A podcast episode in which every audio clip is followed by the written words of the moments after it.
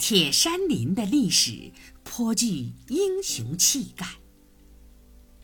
尽管被想要其树皮的制革工人掠夺蹂躏，被伐木工人乱砍滥伐，被移居者攻击践踏，然而其精神依旧，其气势不垮。前些年有条公路通过林区。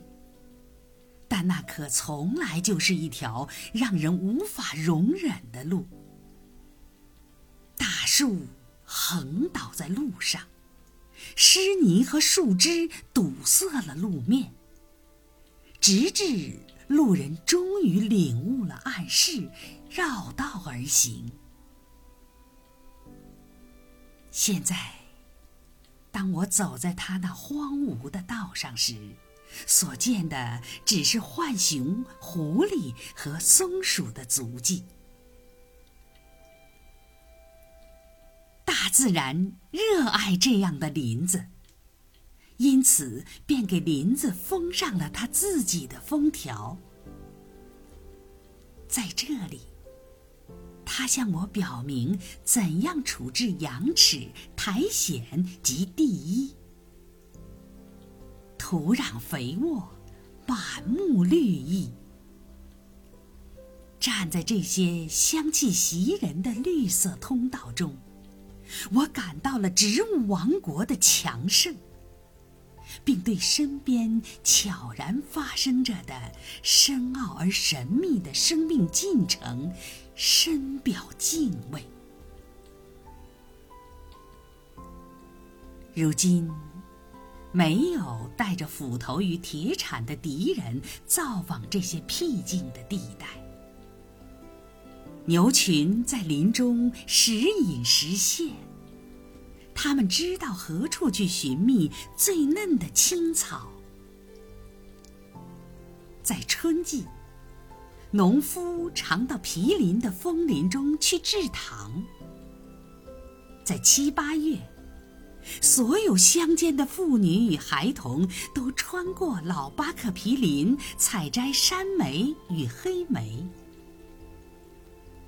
我还知道有个年轻人，沿着林中那缓缓的溪流游荡，一心想钓到鳟鱼。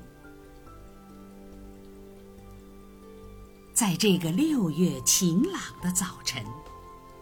持有同样的心情、警觉与活力，我也前往收获我的收成，寻求比糖更为甘美的甜蜜，比莓果更为香醇的果实，比钓鳟鱼更为刺激的游戏。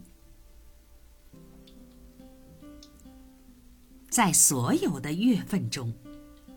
鸟类学的学生最不可失去的良机便是六月。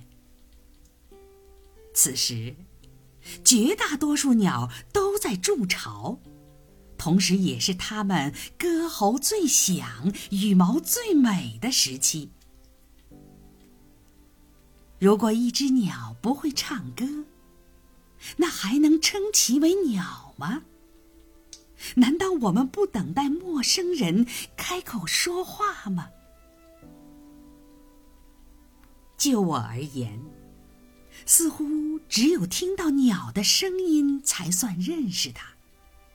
然后，我立即靠近它，而它也对我持有某种通人性的兴趣。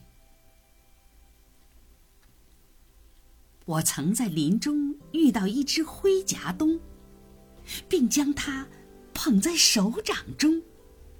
可是我还是不认识它。雪松太平鸟的沉默，给它罩上了一种神秘感。无论是它好看的外表，还是它偷吃樱桃时的样子，都无法消除这种神秘感。一只鸟的歌声含有其生命的线索，并在它与听者之间建立起某种同同情与理解的情感。